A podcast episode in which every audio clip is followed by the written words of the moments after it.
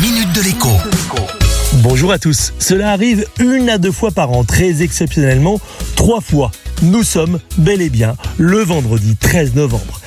Jour noir pour certains, il est au contraire présenté comme un jour de chance par d'autres, en particulier les vendeurs de billets de loterie. Les statistiques sont pourtant imparables.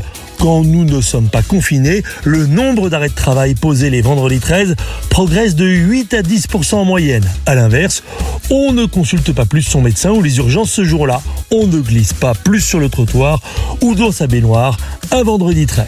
De même, aucune formule mathématique ne peut augmenter vos chances de gagner au loto ou encore à l'euro million le vendredi 13, comme d'ailleurs n'importe quel autre jour de l'année.